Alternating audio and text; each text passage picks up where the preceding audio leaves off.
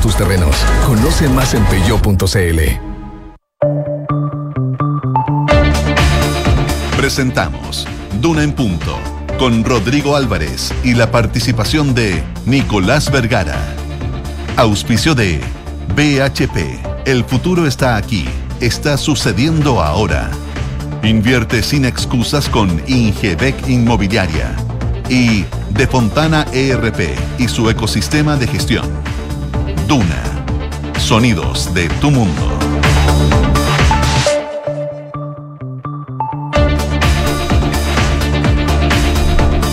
7 de la mañana en punto, son las 7 de la mañana en punto. ¿Qué tal? ¿Cómo les va? Muy, pero muy buenos días. Les damos la más cordial de las bienvenidas a esta nueva edición de Hora en Punto que hacemos ya en jornada día miércoles, mitad de semana, la primera del año, es 4 de enero del 2023 y los saludamos desde la capital del país a todos quienes nos escuchan en el territorio nacional, pero especialmente saludo a quienes están en Valparaíso, quienes están en Concepción y también en la ciudad de Puerto Bona, acá en nuestro, en nuestro país, pero en todo el mundo en www .duna.cl y todas nuestras plataformas también. Saludos para todos ustedes. Eh, Josefina Stavrakopoulos, ¿cómo te va? Muy buen día. Muy bien, ¿y a ti? ¿Cómo te recibe este miércoles? Bien, con calor, eso sí. Sí, ¿ah? Nuevamente. Vamos a tener una semana y días, bueno, ayer tú lo anticipabas, enero viene bien bien caluroso además. Nos dijeron hasta 39 grados, esperemos que eso no se concrete, por lo Ojalá menos que no. hasta que ahora. esté bien lejos. Sí, hasta ahora la Dirección Meteorológica de Chile dice que las máximas van a estar en torno a los 33 hoy día. Hoy día, Ayer sí. fueron 32, 33 también. Eh, a esta hora 14 grados de temperatura, pero probablemente desde mañana jueves podríamos tener un respiro en estas altas temperaturas y alcanzar los 29 grados.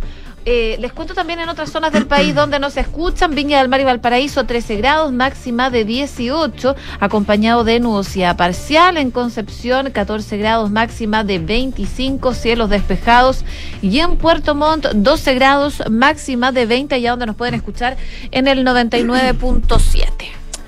Está calurosa la cosa, tan calurosa como lo que está ocurriendo en materia política en nuestro país. Hay secuelas, reacciones a propósito de los indultos otorgados por el presidente Gabriel Boric antes de que terminara el año 2022. Hay mm, reacción de la Corte Suprema, luego el presidente que trata de contener un poco la molestia de los jueces eh, y hay anuncios de acusaciones que se vienen de aquí para adelante a varios ministros y cuánto efecto podría tener en proyectos de ley que se están discutiendo, que están en desarrollo en el Congreso. Bueno, son algunas de las cosas que algunos ponen los acentos de respecto a cómo podría venirse al menos esta primera semana de discusión, de debate en el Parlamento. Vamos a estar hablando de eso, vamos a estar con Nicolás Vergara también en nuestra edición de Hora en Punto y también nuestras infiltradas. Hoy día nos visita Paula Catena, que viene justamente a profundizar el anuncio que hiciera ayer republicanos de acusar constitucionalmente al ministro de Desarrollo Social, Giorgio Jackson, que viene a sumarse también a otras acusaciones que están adelantando también desde la oposición a otros ministros. Bueno, y también vamos a estar con la José Tapia, que nos viene a contar las estrategias de las empresas para eh, llevar adelante todo un proceso en materia económica y, por cierto, también ver cómo se viene este año 2023. Lo hablamos con la José también, la José Tapia también, nuestra infiltrada de esta jornada de día miércoles. 7 de la mañana con dos minutos, 7 con 2. Así partimos y estos son nuestros titulares.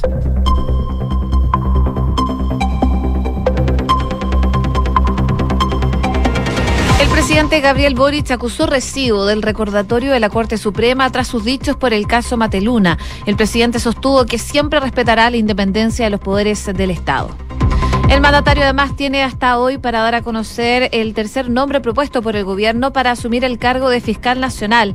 Con los indultos como telón de fondo, el oficialismo le pidió a la oposición dar vuelta a la página de la controversia. La ministra Marcela Ríos pidió no condicionar la agenda de seguridad por los indultos tras las acusaciones constitucionales impulsadas en su contra por la UDI y RN. La titular de Justicia recordó que la presentación de un libelo acusatorio es una facultad de la Cámara y que como Ejecutivo somos muy respetuosos, dijo, de sus atribuciones. El Senado aprobó en general la reforma que habilita un nuevo proceso constituyente. El proyecto que materializa el acuerdo por Chile fue respaldado por 42 votos a favor, 7 en contra y una abstención. Eh, hoy día va a ser votado en particular en la sala de la Cámara Alta.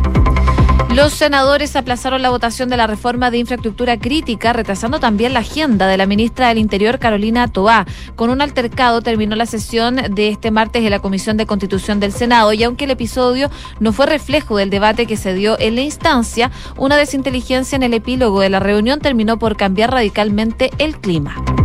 El nuevo juicio contra Martín Pradenas comenzará el próximo 30 de marzo. El Tribunal de Juicio Oral de Temuco determinó la fecha después de la nulidad dictada por la Corte Suprema. El imputado por delitos sexuales va a permanecer en prisión preventiva en la cárcel de Valdivia en los próximos meses. Y en Noticias del Mundo, el Vaticano está afinando los detalles del funeral de Benedicto XVI mientras transcurre el final de la capilla ardiente. Aunque no se ha denominado como un funeral de Estado, se prevé la presencia de más de 400 obispos y 4.000 sacerdotes para una exequias que serán casi en su totalidad como las de un papa fallecido en funciones. El gobernador de Santa Cruz se declaró preso político por el gobierno de Bolivia. Luis Fernando Camacho, que se dirigió al presidente boliviano Luis Arce, aseguró que su detención por su supuesta participación en la crisis política del 2019 es un caso inventado por su gobierno. Siete de la mañana con cuatro minutos.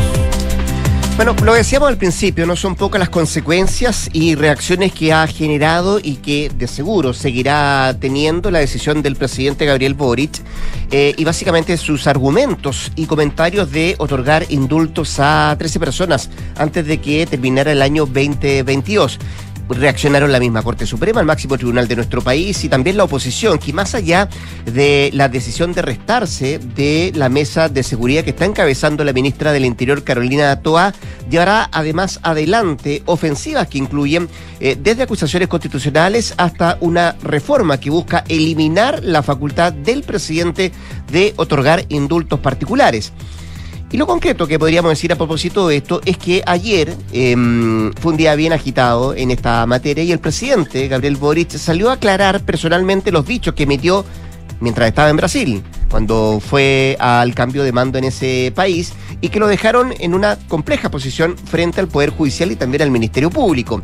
Ambos organismos, recordemos, eh, dieron señales de autonomía y le recordaron sus atribuciones constitucionales al propio presidente una vez que emitió esos discursos, esos comentarios desde Brasil. Bueno, y ayer, en un improvisado punto de prensa en el patio de las Camelias, em, el jefe de Estado acusó el golpe y aseguró que pese a que ahora había señalado que su percepción sobre el caso Mateluna no se trataba de una opinión personal, que independiente de su opinión personal respecto del caso en cuestión, el indulto otorgado a Mateluna se funda en las atribuciones que como presidente de la República le otorgan la Constitución y las leyes, en particular la Constitución en su artículo 32, número 14 y la ley 19.050. 19.050, que eh, fija las normas generales para conceder indultos particulares. Eso sí, Boric cometió un error eh, al citar dicha normativa, lo que, por cierto, no pasó eh, desapercibido por parte de parlamentarios de Chile Vamos. La ley que regula el otorgamiento de indultos es la 18.050 equivocación que luego fue precisada obviamente por los equipos presidenciales una vez que se dieron cuenta de esto y también se lo hicieran em, entrever y, decir directamente a algunos parlamentarios de Chile Vamos. Bueno, con todo, Boric recalcó que comparte plenamente el recordatorio que realizó la Corte Suprema respecto de que ni el presidente de la República ni el Congreso pueden, en caso alguno, ejercer funciones judiciales, abocarse a causas pendientes, revisar los fundamentos o contenidos de sus resoluciones o hacer revivir procesos que están fenecidos. Bueno, aclaraciones, gestos y búsqueda de abonamientos que desde la presidencia buscan que tengan rápido efecto para olvidar este episodio. Sin embargo, parece, José, que para la oposición en particular, esto recién, recién está comenzando y será tema el otorgamiento de indultos de aquí en más tomando en cuenta además que hay proyectos que buscan eh, eliminar aquella figura y porque además si uno mira también la ofensiva que ha surgido en diferentes planos de parte de la oposición, más allá de la mesa de seguridad de la cual se restan, seguramente estos días que quedan esta semana va a ser de mucho gallito, un concepto que utilizó el propio presidente de la República, entre la oposición y el Ejecutivo. Entre acusaciones constitucionales y también revisión de los indultos. De hecho, hoy día la Cámara de Diputados convocó una sesión especial para analizar los fundamentos de estos tres indultos que anunció el eh, presidente Boric, como mencionábamos, 12 a condenados por delitos vinculados al estallido social y el otro a un frentista, una decisión que ha generado un tenso debate en el clima político. Bueno, esta solicitud se fue suscrita por por 53 parlamentarios conforme al reglamento de la corporación y por lo tanto se cita para hoy entre las 7 y las 21 horas esta instancia. El objetivo de la Asamblea, según lo que se apunta, es analizar los fundamentos que tuvo a la vista el presidente de la República para otorgar los tres indultos presidenciales a delincuentes condenados en el marco del estallido social y un terrorista que integraba el Frente Patriótico Manuel Rodríguez. Eso es lo que se eh, puede leer en este escrito. El referido eh, exfrentista es Jorge Mateluna, como sabemos, quien sin embargo estaba en la cárcel por un hecho ajeno a las acciones de la otra organización guerrillera. En 2014, de hecho, fue condenado a 16 años de prisión. Y entre eh, esta situación, entre las reacciones políticas, los partidos de la coalición opositora, Chile Vamos, suspendieron su participación, como tú decías, en la mesa de diálogo, que busca un acuerdo transversal por la seguridad.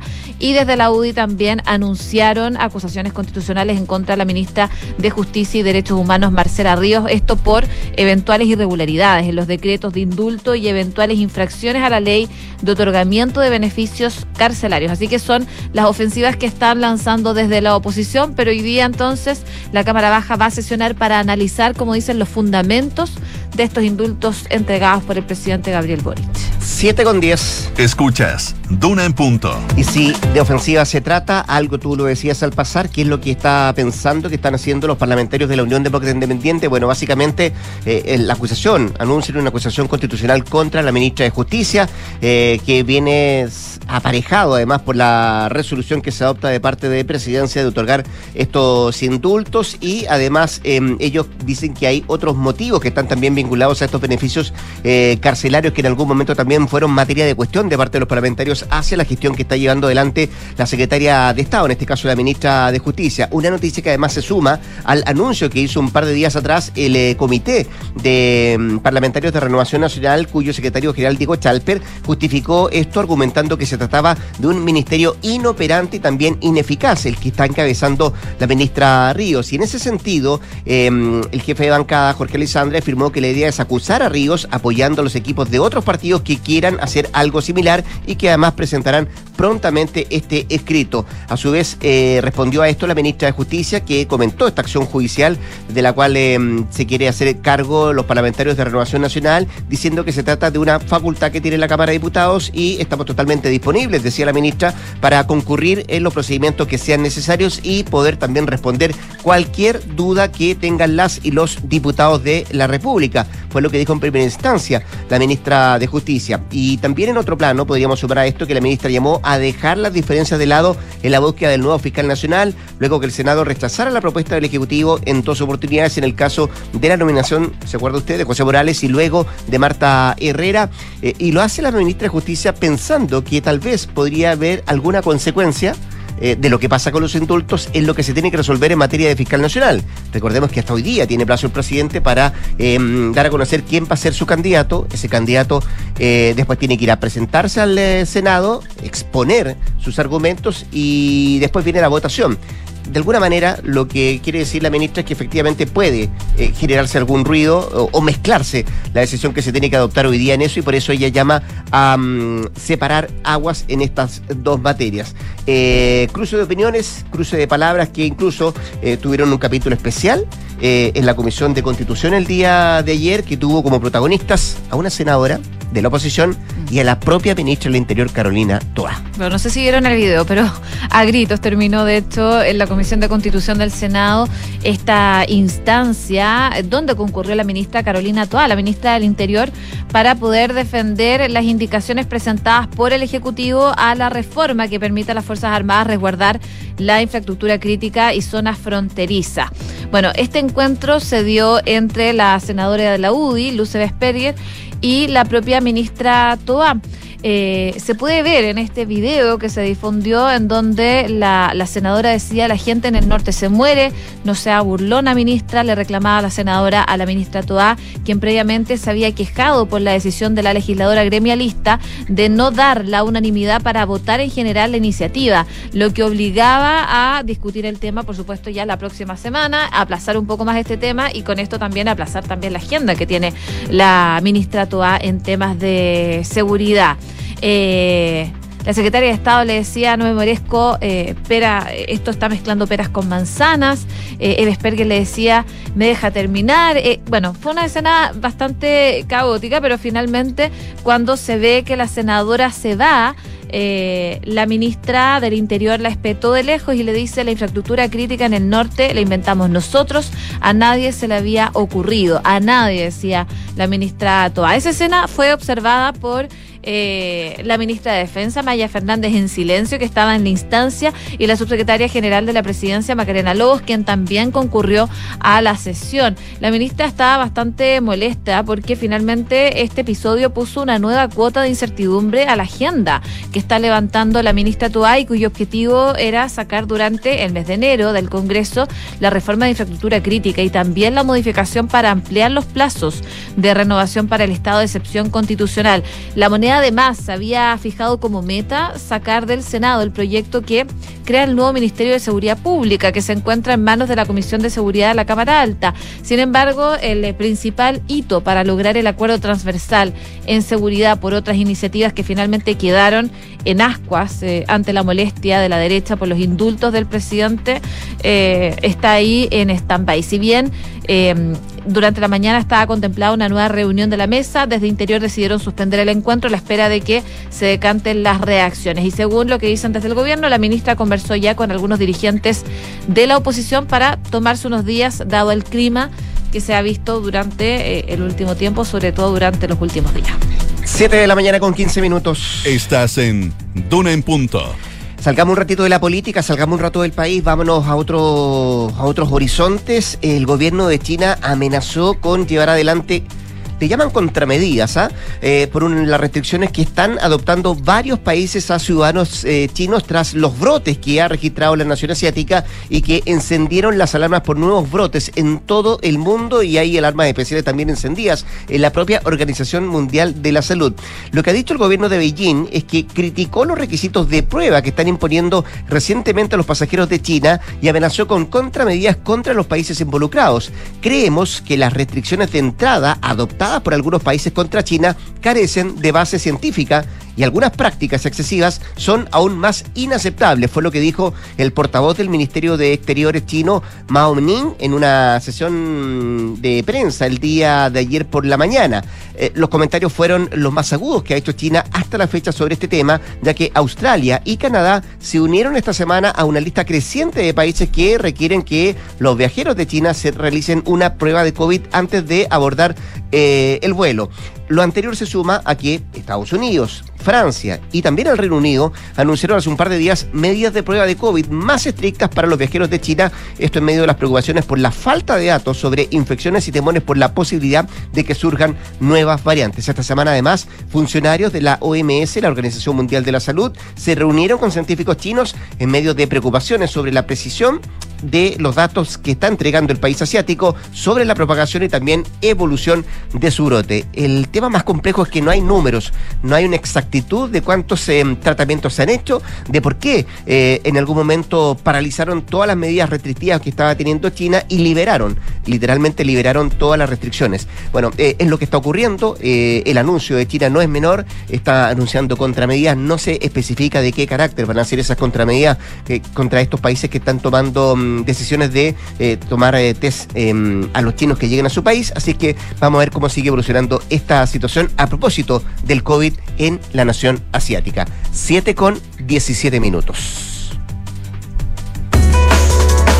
En Duna en Punto le tomamos el pulso a la economía. Revisamos indicadores económicos. La UEF el día de hoy, 35.156 pesos. El dólar cerró al alza, 859. El euro en números rojos, 898. El IPSA, 5.136 puntos a la baja. Y el cobre, 3,79 dólares la libra. Aprovechamos de revisar lo que trae la prensa económica esta jornada de miércoles, que trae pulso, por ejemplo, en su principal titular. La economía cae 2,5% en noviembre, pero se encamina a cerrar 2022 por sobre lo esperado. También destacan otros titulares pulso. La Fiscalía Nacional Económica aprueba el ingreso de American Airlines a JetSmart, otro de los titulares de pulso. ¿Y qué trae el diario financiero? destaca que el Servicio de Impuestos Internos y la Controlaría ponen foco en parcelaciones rurales por no pago de contribuciones y también falta de permisos de edificación. Es el principal titular del diario financiero en esta jornada de día miércoles.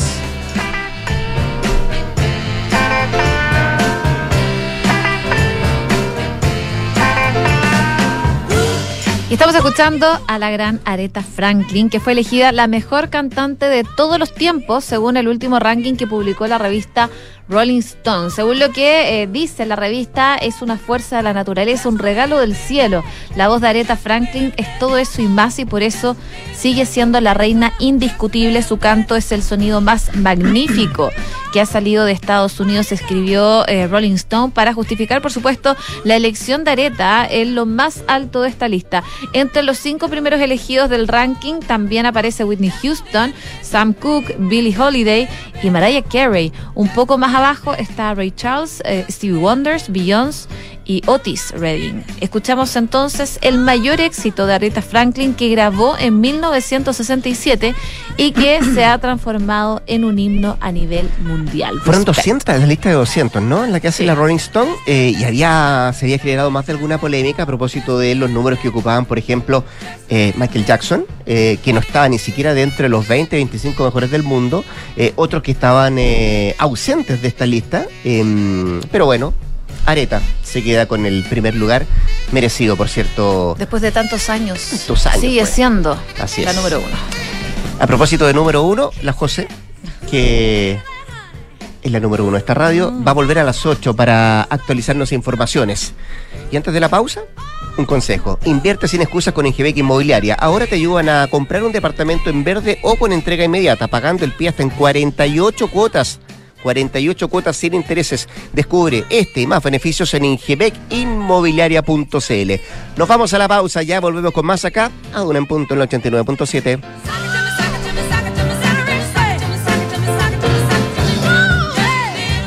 Los procesos de mi compañía comenzaron a cambiar cuando decidí pensar, pero pensar en digital. Fue ahí cuando encontré Sapiens CRP de De Fontana y llevé la gestión de la compañía al siguiente nivel.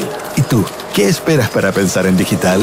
Piensa digital contratando Sapiens, el ERP para medianas y grandes empresas de Defontana que te conecta al único ecosistema digital de gestión empresarial, inteligencia de negocios, finanzas, recursos humanos, gestión y mucho más. Contrata Sapiens ERP desde 10 UFs mensuales en defontana.com.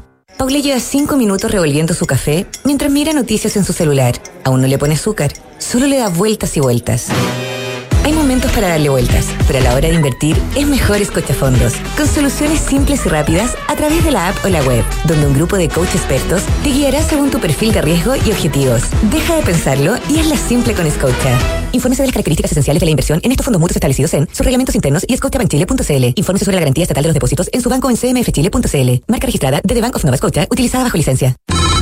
Hola, hijo. Oye, papá, ¿andas por tu casa por casualidad? Nos escapamos con tu mamá a la playa. ¿Pasó algo? Oh, de veras. Es que no recuerdo si dejé la puerta trasera con llave. Ay, José, ya ahora que te ponga una alarma, así cada vez que sales quedas tranquilo. Mira, con Verisur lo puedes revisar desde la app. Sí, lo sé. De esta vez no pasa. Llamaré ahora mismo. Chao. Protege lo que más quieres con alarmas Verisur. Llama al 600-385-0003 o calcula online en verisur.cl. Activa Verisur. Activa tu tranquilidad. En la carrera de diseño de vestuario y textil de la Universidad Andrés Bello nos preocupamos de algo más que la moda. Lo vemos como un sistema integral en el que se encuentran el textil, la joyería, el calzado, los biomateriales y la tecnología aplicados a vestibles. Y donde entendemos la innovación no solo en las prendas y accesorios, sino también en sus procesos de producción. Donde el futuro se construye desde el presente. Conoce más en campuscreativo.cl. Escuchas Duna en punto con Rodrigo Álvarez.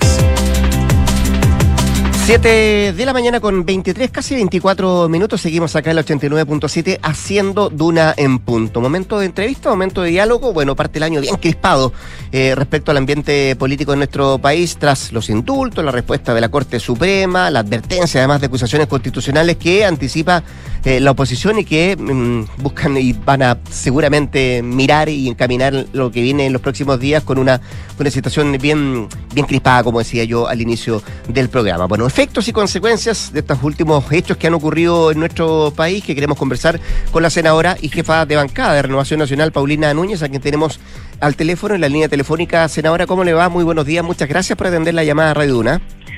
Hola Rodrigo, ¿qué tal? Muy buenos días, muchas gracias a ustedes por el contacto. Que tenga un buen año, ¿ah? Además. Gracias, igualmente. Oiga, senadora, a su juicio y, y tras escuchar eh, al presidente el día de ayer, al presidente de la República, Gabriel Boric, ¿a usted le queda claro eh, que el presidente nunca puso en duda el rol de los tribunales de justicia?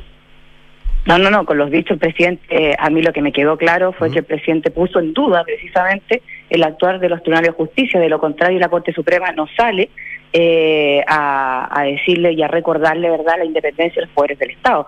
Luego, lo que él hace, creo yo, a propósito de este emplazamiento de la Corte Suprema, es a dejar en claro que él entiende, evidentemente, y respeta la separación de los poderes del Estado, pero eh, por supuesto que eh, al principio, ¿cierto?, cuando se pronuncia y, duda respecto del procedimiento y del juicio y de la condena incluso, y se pone a opinar de los fallos de los tribunales de justicia, eh, fue más allá de sus facultades y al filo de, de, incluso cierto no respetar esa separación de los poderes del Estado. pero, pero usted no ve una diferencia, usted no parece, no ve una diferencia entre eh, los primeros dichos del presidente, los que emite por cierto en Brasil y lo que hace el día de ayer ahí en la en la moneda, después por cierto, como usted bien lo, lo aclara, de, mm, del comunicado que emite el máximo tribunal del país.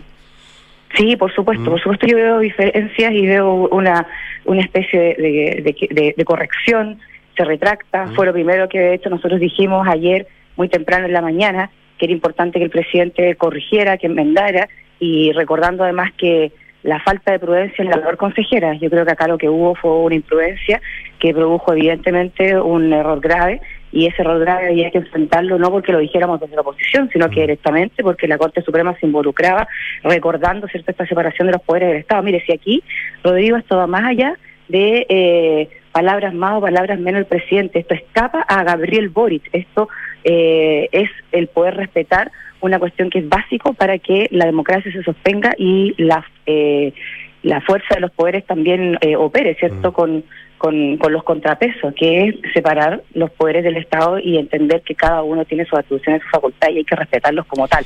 Eh, no nos olvidemos que hace un tiempo atrás, a propósito de este proceso que aún no finaliza, del nombramiento del fiscal nacional, el presidente también, ¿cierto? Eh, eh, opina y, le hace un llamado a senadores, a senadoras, incluso a oficialistas, eh, indicando que lo que parecía eh, que se estaba dando era una especie de gallito político el querer propiciarle una derrota al gobierno. O sea, también a esto voy opinando sobre las decisiones de otro poder del Estado, en este caso el poder legislativo. Claro, esto, este es un poder más eh, político, lógico, evidentemente político, eh, y por lo tanto no hubo tanta reacción como sí hubo y, celebro y valoro eh, respecto a la Corte Suprema. Ya, hartas cosas en esta, en esta respuesta que quiero que vamos desmenuzando, senadora, pero antes de eso, ¿a usted le parece y le queda claro que si el presidente indultaba a estas personas y no emitía ningún comentario, ¿esto quedaba ahí? No, yo creo que una cosa es el indulto más allá de que uno le parezca o no le parezca. A mí no me gusta, pero una cosa cierta es el indulto respecto de, eh, de estos condenados, estas tres personas condenadas por los mm. distintos delitos que ya hemos conocido. Y otra muy distinta es empezar a explicar por qué indulta y más encima que una de esas explicaciones es porque cree y está en la convicción de que uno de ellos es inocente y por lo tanto eh, cuestionando el fallo del Poder Judicial. Y allí está la cuestión eh, grave, compleja, imprudente, eh, que, por el cual la Corte Suprema sale a través de este oficio que, que todos ya conocimos y, valoramos. O sea, acá ya, ya pasamos el que le guste o no le guste a determinadas personas, autoridades, a, a los chilenos y chilenas el indulto, sino que el entrometerse en las decisiones o cuestionar las decisiones de otros poderes del Estado. Al final del día, eh, ¿qué ha pasado, Rodrigo? Y aquí está mi opinión, ¿cierto?, respecto de los indultos. Eh, entendiendo que todo que es una facultad del presidente, que todos lo han hecho, eh, evidentemente un indulta a quienes ya han sido condenados, eh, sí marcar un punto, ¿cierto? Muy distintos los motivos cuando son por motivos humanitarios a cuando son eh, por, como dijo el presidente, porque él cree que la sentencia que lo condenó está errada y, y inocente, pero bueno, dejemos, insisto, incluso esos motivos de lado. Cuando tú estás liderando una mesa y pretendes lograr un acuerdo, lo que cuando y donde además las conversaciones ya estaban siendo complejas, no nos olvidemos lo que ocurrió la semana pasada, precisamente respecto a la región que yo represento o el norte del país en general del Estado de Asociación Constitucional, que se quería recoger eh, eh, por algunos y otros no, principalmente el gobierno lo que tienes que hacer es fortalecer ese diálogo, reconstruir confianza eh, y no quebrarla. Y con esta decisión de los indultos, en esta en este momento poco oportuno, voy a decirlo, eh, lo que hace es romper ese equilibrio. Y roto el equilibrio, lo que corresponde es recomponerlo. Y para recomponer ese equilibrio, eh, no, no hemos visto ningún ánimo de que esto ocurra, al contrario, no solamente, insisto, con la decisión del indulto en plena mesa de, de diálogo, de acuerdo, ni más ni menos que por el tema de seguridad y delincuencia, orden público, sino que luego, ¿cierto?, con los dichos que tensionan aún más. O sea, por un lado te piden eh, recuperar el diálogo y por otro lado seguir echándole pelo a la sopa. Ya, y, esos pelos a la sopa, ¿usted también le atribuye alguna mm, responsabilidad, por ejemplo, a la ministra del Interior, Carolina Toá, que ayer tuvo un áspero diálogo además con, con, una parlamentaria? Sí, yo creo que aquí em, eh, son errores varios y cuando eh, tú estás en medio de una situación compleja, al menos lo que yo creo que corresponde es estar pie atrás un momento, eh, respirar profundo, ¿cierto? y, ponerse a pensar. Aquí es como que está todo el mundo, eh, me refiero respecto al gobierno, ¿cierto? Actuando eh, sobre la marcha, sin pensar mucho, sin reflexionar mucho. O sea, si tú vas a la Comisión de Constitución eh, y, y, exige, ¿cierto?, ver con celeridad y la Comisión eh, está viendo otro proyecto, estamos hablando de infraestructura crítica, ¿cierto?, que no se vota en la jornada de ayer, eh, estamos en pleno proceso por lo demás, con el tema constituyente también en, en, el Senado, porque allí fue donde ocurrió, no puedes venir a exigir a los senadores cuando los mismos senadores llevan un año exigiéndote poder poner urgencia en estos proyectos. Entonces, aquí, bueno, eh, para lo mejor no ir al detalle, pero siento bien tu pregunta, Rodrigo. Eh, uno llega con un poquito más de, empatía, o sea, uno llega con, con, el moño un poco más agachado, ¿cierto? A tratar de convencer al resto. ¿Y usted no ve así a la eh, ministra sí, No, para nada. O sea, eh, mira, la, la fuerza de, de del actuar, de la acción, lo tenemos que poner precisamente para sacar adelante eh, estas agendas que han estado detenidas durante todo este año, pero no para enfrascarse con los parlamentarios. Si al final del día, cuando desde el oficialismo no te votan, da lo mismo determinados proyectos, nombramientos de autoridades, o te hacen más complejo, ¿cierto?, la, la, gobernabilidad, ahí hay un problema.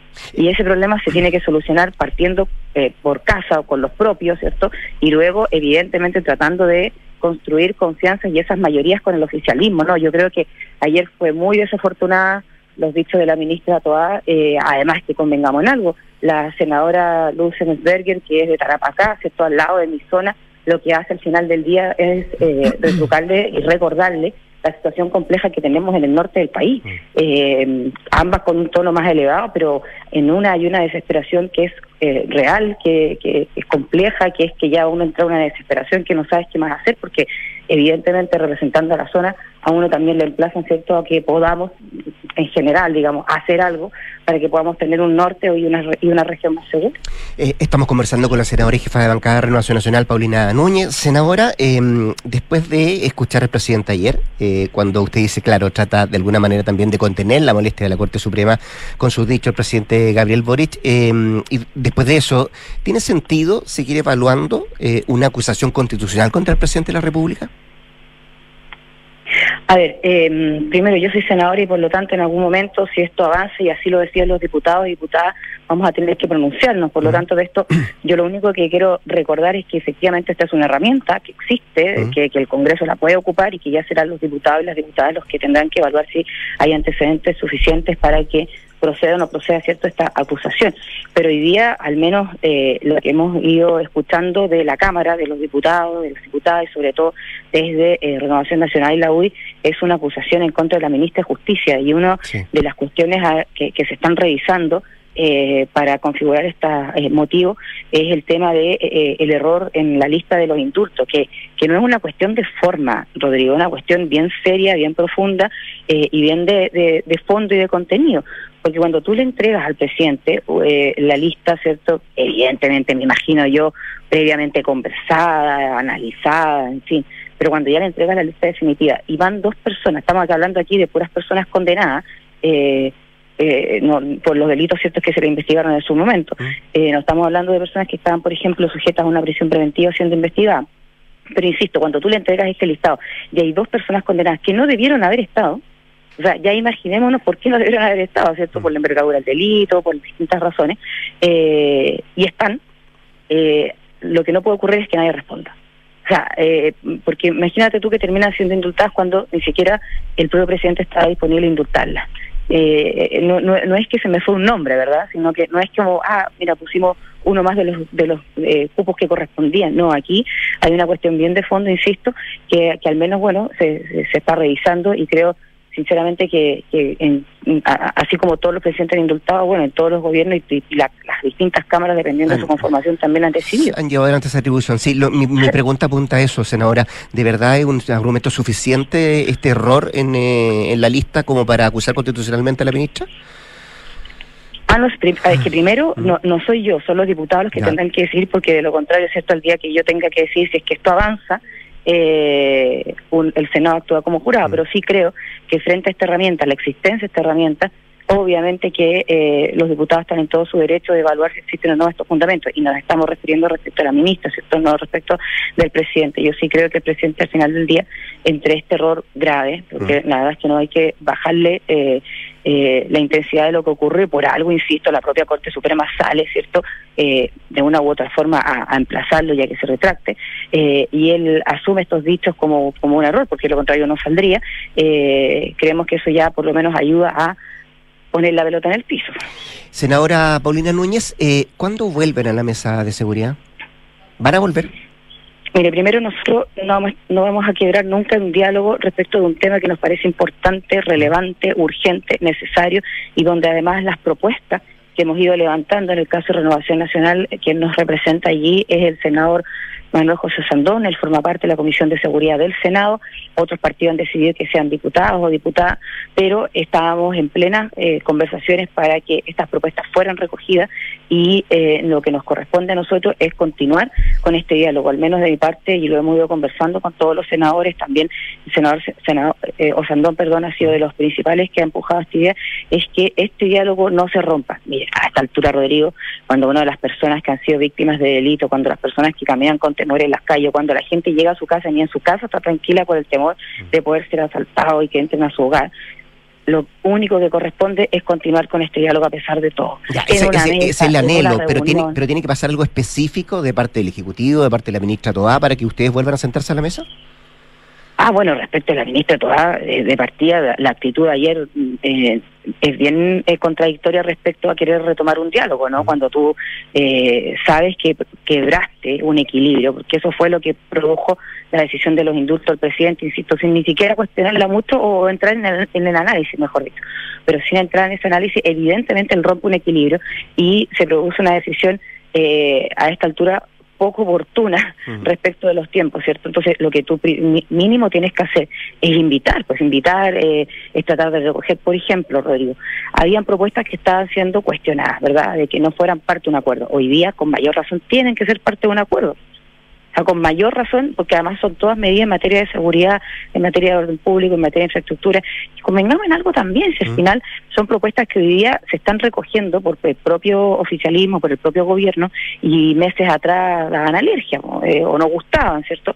Como por ejemplo el propio proyecto de infraestructura crítica a todo esto, que, que, que fue el que produjo, ¿cierto?, la discusión ayer con la senadora.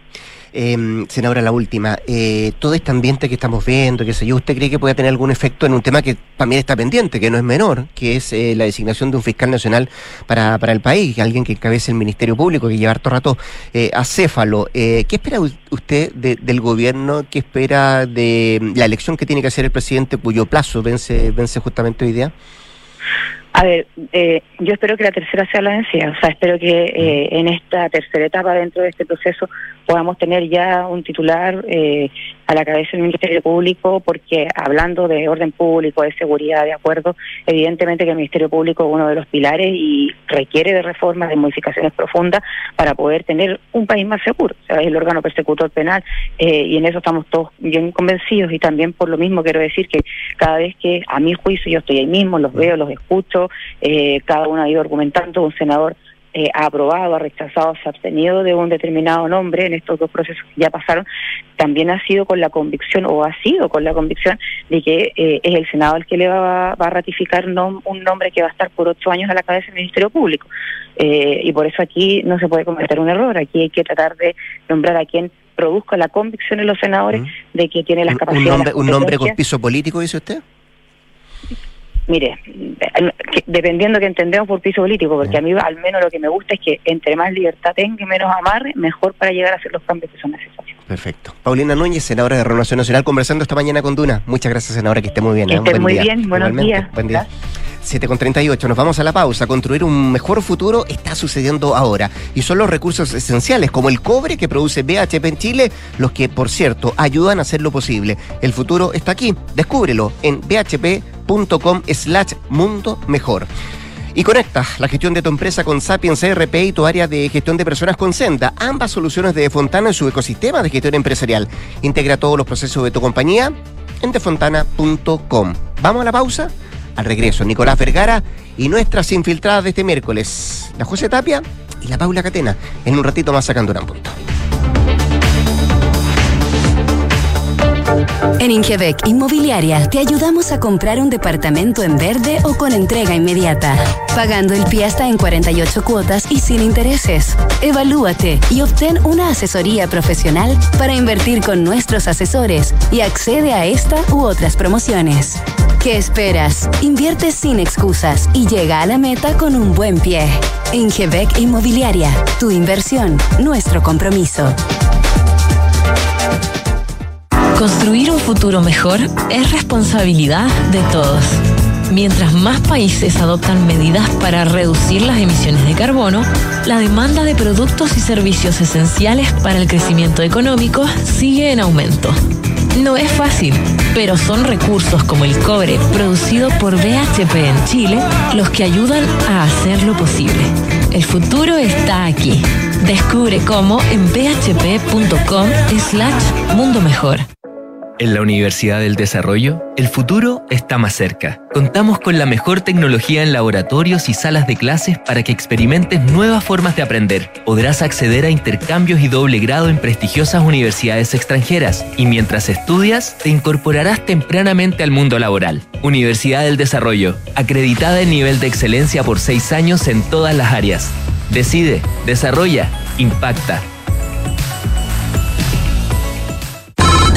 Hola, hijo. Oye, papá, ¿andas por tu casa por casualidad? Nos escapamos con tu mamá a la playa. ¿Pasó algo? Oh, de veras. Es que no recuerdo si dejé la puerta trasera con llave. Ay, José, ya ahora que te ponga una alarma, así cada vez que sales quedas tranquilo. Mira, con Verisur lo puedes revisar desde la app. Sí, lo sé. De esta vez no pasa. Llamaré ahora mismo. Chao. Protege lo que más quieres con alarmas Verisur. Llama al 600-385-0003 o calcula online en verisur.cl. Activa Verisur. Activa tu tranquilidad. Escuchas Duna en punto. Duna 89.7.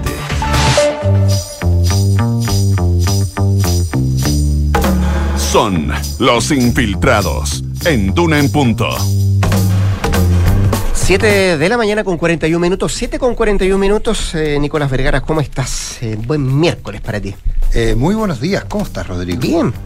Para ¿Todo ser bien? mitad de semana, De veras, ya estamos en la mitad de la semana. con dos días. Pasó rápido. Sí.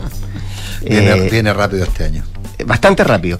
Saludemos a nuestras infiltradas de hoy día. La José Tapia, que la veo a la distancia. María José, ¿cómo te va? Muy buenos días.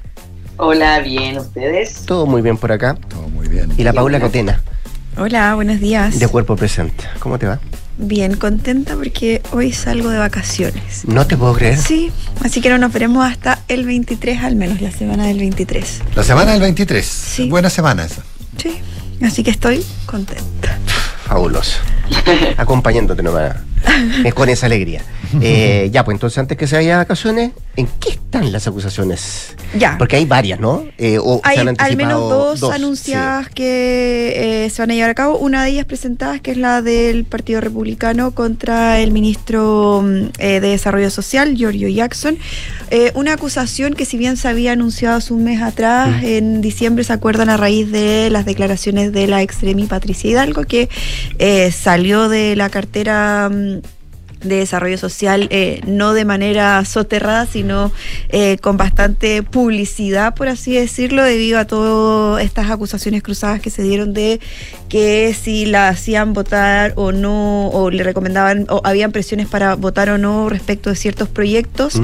Em, cosa que descartó a todo esto la, la cartera y el propio ministro Jackson, pero a raíz de esto es que surge esta idea de em, acusar constitucionalmente al ministro mm, de Desarrollo Social, lo que finalmente concretan ayer eh, el Partido Republicano en un timing que eh, llamó la atención bastante de eh, los otros partidos de la oposición, debido a que justo estaba todo el revuelo y el foco puesto, al menos esos eran los esfuerzos en eh, la ministra de Justicia, Marcela Ríos, a raíz de toda esta polémica que eh, tiene envuelto al presidente Gabriel Boric a raíz de los indultos, estos tres indultos, pero el que más ha ocasionado eh, ruido comunicacional tiene que ver con el del exfrentista Jorge Mateluna, que eh, a raíz de las declaraciones del presidente Boric durante el fin de semana, que dijo que el proceso había tenido irregularidades y que él creía que era inocente, lo que ya desató lo que conocemos, Mm. que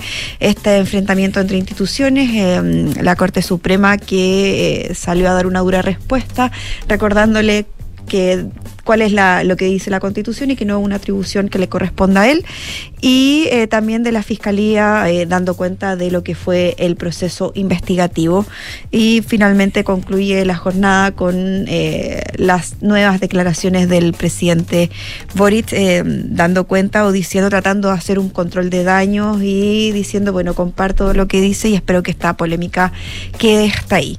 Y es en este contexto, es cuando, bueno, el Partido Republicano presenta esta... mm, esta ofensiva que es su segunda acusación constitucional que presenta este partido. Recordemos que en julio del año pasado eh, ya presentaron una eh, contra la ex ministra del Interior, Isquia Siches, en su momento por todo lo polémica en tema de seguridad, el tema de sus declaraciones por eh, la crisis migratoria. Y eh, ahí, si bien eh, no logró los votos, eh, es- se logró 56 votos, 56 o 57 votos, eh, lo que ellos marcaron el punto político que era la intención. Y ahora lo que dice el partido es que, bueno, ellos actúan no eh, en base a la contingencia, sino en base a los méritos y creen y justifican que la acusación del ministro Jackson se justifica, dicen, y que por lo mismo eh, da lo mismo un poco los timings, porque había igual malestar en el resto de Chile Vamos, porque de alguna forma creen que esto desordena eh, comunicacionalmente los focos o las ofensivas que están liderando como oposición, ya que ahora la idea era enfocarse en eh, la ministra Ríos. Todavía no se presenta ese escrito, No. se está trabajando, pero eh, quieren apuntar a ella a raíz del tema de, del indulto, además que ella venía hace tiempo eh, golpeada o siendo cuestionada eh, por la oposición en el entendido de que ella había tenido o se había evaluado presentar un escrito eh, por el tema de Angol, el, Beneficios carcelarios, ¿no? Sí. Claro, Mm. a raíz de eso, entonces ya ahí había estaba y además todo el tema de lo que ha pasado con los nombramientos de eh, del fiscal eh, nacional, que a todo esto el gobierno tiene hasta hoy para Sí, presentar sí. el, el tercer esta- este tercer intento. No es el mejor momento para tratar No. de, de buscar a un fiscal nacional de su gusto, digamos. No, y además que eh, ahí también había tenido ya roces con la Suprema y ahora nuevamente, entonces los ánimos tampoco están eh, de lo mejor, tienen que ir a negociar también con eh, los senadores para que le visen el nombre y que esta vez sí pase porque un tercer bochorno en, en el Congreso, o sea, hay conciencia en el oficialismo de que no puede volver a pasar. Por segunda vez en el, utilizando el último día de plazo, además. Claro. Sí. Sí, ahora los plazos más cortos, Mm. ahora es, es un poco más entendible, digo, viaje, etcétera. O sea, Claro, y bueno, ahora Han pasado una vez, algunas cosas una vez que se presenta el nombre, ahora el, el Senado también después tiene también cinco días en esta en esta lógica. Debiera de- ser el lunes, pues el lunes de en la mañana debiera exponer el elegido y se votaría la misma tarde del lunes. Claro, Mm. sí. ah, Eso, eso, Eso debería, eso debería, eso debería de Mm. ser. Y bueno, y también lo que está abierto y lo que está sobre la mesa, que eh, fue a raíz de esta una otra acusación que sería contra el presidente Gabriel Boric, pero ahí hay una división en la oposición porque todos dicen, bueno, estudiemos el mérito de esto a raíz de lo que dice Mm. la misma Suprema en su declaración que le dice, ojo, esto dice la Constitución y da a entender de que se estaría saltando la Constitución porque es una atribución solo de la justicia eh, dictaminar quiénes son culpables o no. Le recuerda eso al, al presidente. Bueno, dicen, ahí tomó más fuerza esta idea de, eh, de acusar al mandatario, pero en Chile Vamos al menos no todos están convencidos de eso. Creen que lo mejor sería ir eh, primero Mm. contra eh, la ministra Ríos y de ahí ver y, y ver cómo escala esto y ya eh, tampoco quieren repetir el escenario de eh, lo que les tocó a ellos vivir como oposición. Eh, el expresidente expresidente Sebastián Piñera. Piñera. en su Mm. momento se enfrentó a dos acusaciones constitucionales, no quieren replicar eso, que se haga costumbre, a menos que efectivamente esté, dicen, eh, los antecedentes y los méritos para para hacerlo. Así que bueno, hay que ver, eh, en general creen en, respecto a la, a la acusación contra Jackson, creen algunos que no estarían los votos, pero sí en el Partido Republicano eh, están convencidos de que habría más sufragios que la vez anterior para la acusación contra la ministra Siches. Y la idea es marcar el punto político. Y respecto a la ministra Ríos, bueno, hay, hay que ver qué pasa. eh, ahí se van a plegar los votos de, Chile Vamos también. El, el escenario quizás dicen eh, que podría avanzar. Por ejemplo, la Cámara de Diputados, pero el Senado ya es más complejo. Em, pero ese es, el, el escenario que hay. Hay que ver cuándo se presentaría el escrito. Dicen que debería ser a más tardar a inicios de la próxima semana. Oye, un, un punto es que, esta lógica republicanos de, ir por la libre, ¿ah? entiendo que no, cayó demasiado bien en el, en el otro lado eh, esta, esta decisión de, de republicanos que inclusive es hasta contradictoria con sus propias estrategias, con las propias estrategias de Chile Vamos, digamos. Claro, es que por eso también genera, genera ruido en, en, en Chile Vamos y dicen, eh, sienten que los plazos fueron los equivocados, o sea, respecto al el, momento el que, claro, que se da claro. y también eh, el foco a quien se apunta, porque creen que esto debió ser antes, no ahora que eh, los focos están puestos en, en, en la ministra Ríos. Bueno, y ahora me decían que un tema clave son los plazos, me dicen, del Partido Republicano, porque si Chile Vamos no presenta la acusación esta semana, pasa para febrero y los diputados de vacaciones. Esto en cuanto Ah, a la perfecto. a la ministra Ríos. Así Mm. que tiene que estar esta semana, eh, Claro, advierten ellos, y Mm. por eso también defienden que ellos no, no están con los timings de la contingencia y que por eso ellos se basan eh, en los méritos, de que si tiene o no el escrito. Pero bueno. Hay que ver cómo qué es lo que pasa eh, en, y dicen en el Partido Republicano también que ellos van a, a evaluar también el escrito que presente Chile Vamos y votar en su mérito también. Sí, ahora recordemos que hay una parte mínima, pero, pero una parte de Chile Vamos que cualquier cosa que venga republicanos no les gusta. Bueno. Eso. Bueno, eso se ha visto también en, tomo- en todo el tema constituyente, que es otra discusión que se tiene que resolver eh, con respecto a las alianzas y los pactos, que ahí también los tienen tensionados con ese partido. Así es. La elección de consejero y todo aquello. Sí. Sí.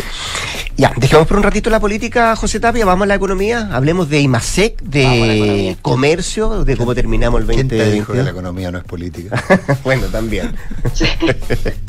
De hecho, es, es, es un muy buen, puede ser un muy buen gatillante de, de- de la política, justamente, sobre todo si anda bien o anda mal. Eh, en el caso de, de ahora, claramente no anda muy bien. Ayer conocimos por tercer mes consecutivo una caída de la actividad económica, se registró una baja del 2,5%, la mayor baja que hemos tenido desde febrero del 2021. Algo que estaba eh, previsto, proyectado, de hecho las proyecciones eran más eh, agresivas que el 2,5, se hablaba de un 2,8, por ende era, era, era un, un dato que estaba más o menos internalizado.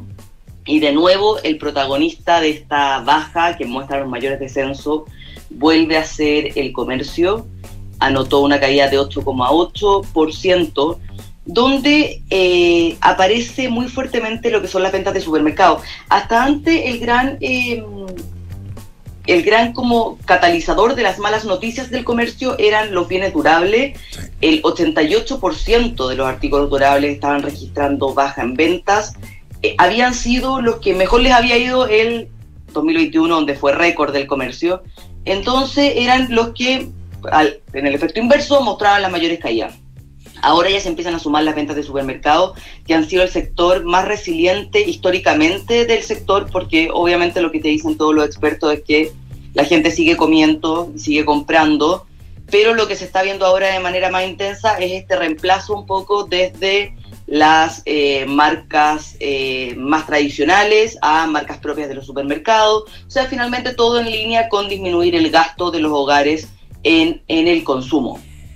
Ya desde eh, el año pasado, la estrategia del retail ha sido prepararse para un escenario adverso, un escenario adverso que se vino un poco a, a ratificar con las ventas de Navidad las ventas de Navidad se estima que o crecieron un mínimo o eh, fueron prácticamente un crecimiento nulo versus lo que fue lo que fue el año pasado. Un, año que no podemos olvidar que fue un año récord de las ventas del comercio, o sea, cuando uno habla con, con los expertos del retail te dicen, no, ojo, que estamos obviamente peor que el año pasado, pero hay un tema de base de comparación. Si uno compara el 2022 con el 2020, sigue siendo un mejor año que el 2020. Claramente no versus un año histórico, pero sí con un año normal, se podría decir. Pero bueno, el, retail ya estaba un poco preparándose para lo que iba a ser una Navidad compleja. Ya habían encuestas, encuestas que decían que la gente, si bien iba a comprar regalos, el gasto iba a ser bastante menor a lo que tenían previsto realizar inicialmente. Hay que pensar que diciembre el 40% de las ventas del retail, por ende se juegan gran parte del año en un solo mes y ya el, sector venía bien sobreestoqueado hasta marzo del 2022, los inventarios del retail estaban en niveles históricos, lo cual había sido una estrategia un poco para sortear lo que había sido el 2021, donde tuvieron muchos quiebres de stock, donde la cadena logística estaba sumamente estresada, entonces todos los productos llegaban con un delay bastante mayor al que se había, que se había planteado, y eso hizo que como una forma de... Eh, de un poco evitar que esto volviera a repetirse, se eh, compraron más de lo que habían comprado originalmente. Y por otro lado la cadena empezó a normalizarse y empezaron a llegar todos los pedidos que estaban un poco en la cola trancados en este en este proceso. Y eso hizo que las bodegas del retail se eh, se repletaran de productos llegando a niveles históricos de inventario entonces el, comercio se encontró con por un lado un sobrestock bastante considerable de productos y por otro lado una actividad que se empezó a trancar rápidamente con eh, mientras las ayudas del Estado se iban diluyendo y el consumo de los hogares iba, iba cayendo. Dentro de esta estrategia, todos los retailers están un poco en la misma campaña, que es empezar a eh, reducir fuertemente los stocks vía promociones, vía comprar menos de lo que habían comprado, comprado originalmente. Y hay proveedores que plantean que obviamente desde los grandes retailers ya les están diciendo no eh, vamos a reducir las compras y por otro lado eh, están eh, en un trabajo bien fuerte de subir los márgenes, apalancados bastante en el e-commerce y hay retailers que han ido cerrando tiendas y un poco transformándolas en estas especies de dark stores que básicamente uno va a buscar los pedidos que compra, que compra vía, vía internet. Y por otro lado hay estimaciones, o sea, hay, hay compañías como Falabella que ya anunciaron directamente un cierre de tiendas del 5 al 10% en un plazo de 5 años, eso sí, para quedarse solamente con aquellas que están operando de la mejor la mejor manera. Porque las proyecciones obviamente tampoco son, son auspiciosas. Uno, uno habla con el comercio y te dicen que estamos recién como en subiendo un poco por el iceberg, pero no estamos en la punta del iceberg. Las proyecciones para el próximo año son mucho más lamentables de lo que vamos a ver este. Todavía se estima que el comercio crezca del orden de un 2% para este año, pero ya para el próximo año las proyecciones que dan en el sector es que la caída sea de más del 3%, caída que podría llegar a ser hasta un 5%, de hecho el IPOM proyecta del orden de un 5% el consumo privado, eh, más que del orden del 5%, si es que hay dos variables que, le que juegan en contra. Primero, la inflación. Si la inflación no se logra controlar en el sector, ya estiman que van a tener una baja del orden de, un 5%. Y por otro lado, el empleo. O sea, aquí hay, hay un factor clave que es que el empleo si sube, obviamente el consumo y los ingresos de los hogares se disminuyen y eso rápidamente incide en el, en el comercio. Y con el sector personal, el sector privado que uno hable, lo primero que te dicen es obvio que el sector, que el empleo se va a ver afectado el próximo año con una economía en recesión y que más encima em, la inflación, o sea, dicen que todavía va a estar va a estar complicada el próximo año. De hecho, las proyecciones del comercio lo que lo que apuntan es que al menos hasta el primer segundo trimestre las cifras van a ser muy adversas para el sector. Para ya empezar a mejorar la segunda parte del año y ya recién para el 2024 se proyecta un año, un año positivo. Por ende, todavía tenemos, todavía les queda al menos uno o dos trimestres de un escenario, de un escenario bastante, bastante complejo. Así que la, no pinta bien para el retail, uno de los principales empleadores además del país. Mm, oye, automáticamente, Una, no, probablemente, no sé si, si, tienes el dato, es como va a ser un, un punto. Eh, hay mucha gente que está apostando a las liquidaciones. Eh, pero entiendo que algunos retailers estarían pensando, eh, dado los stocks que tienen, etcétera, eh, que les sale más práctico esperar la siguiente temporada y no ir a, y que no, y que lo más probable es que no haya grandes liquidaciones. Eso me han comentado. Yo no sé si eso, porque uno podría imaginarse que, que vienen unas liquidaciones espectaculares este verano, pero haría la impresión que está en la magnitud que en el fondo lo que se hace es corregir las compras futuras y mantener stocks, estos stocks para las futuras temporadas.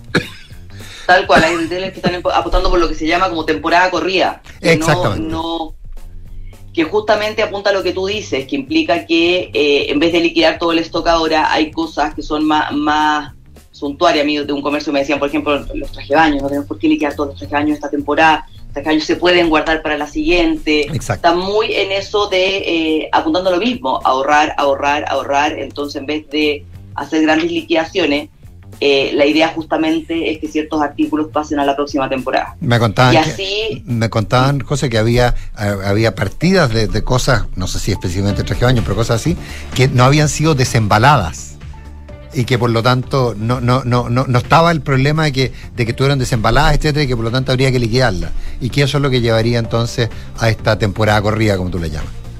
De hecho, hubo retailers con partidas de bicicletas completas a, eh, a mediados de este año que habían llegado retrasadas por el, estancamiento de la cadena de distribución y todo, que justamente tampoco estaba desembalada y lo mandaban directamente a las bodegas para eh, venderlo más adelante. Bien, pues ya, pues José Tapia, muchas gracias. Eh, Paula Catena, igual. Deseamos unas lindas vacaciones. Muchas Nos gracias. volveremos a ver en, en, algún momento. Son bien particulares las vacaciones de Paula en todo caso, pero ¿Sí? bueno, en fin. Vamos a saber detalles.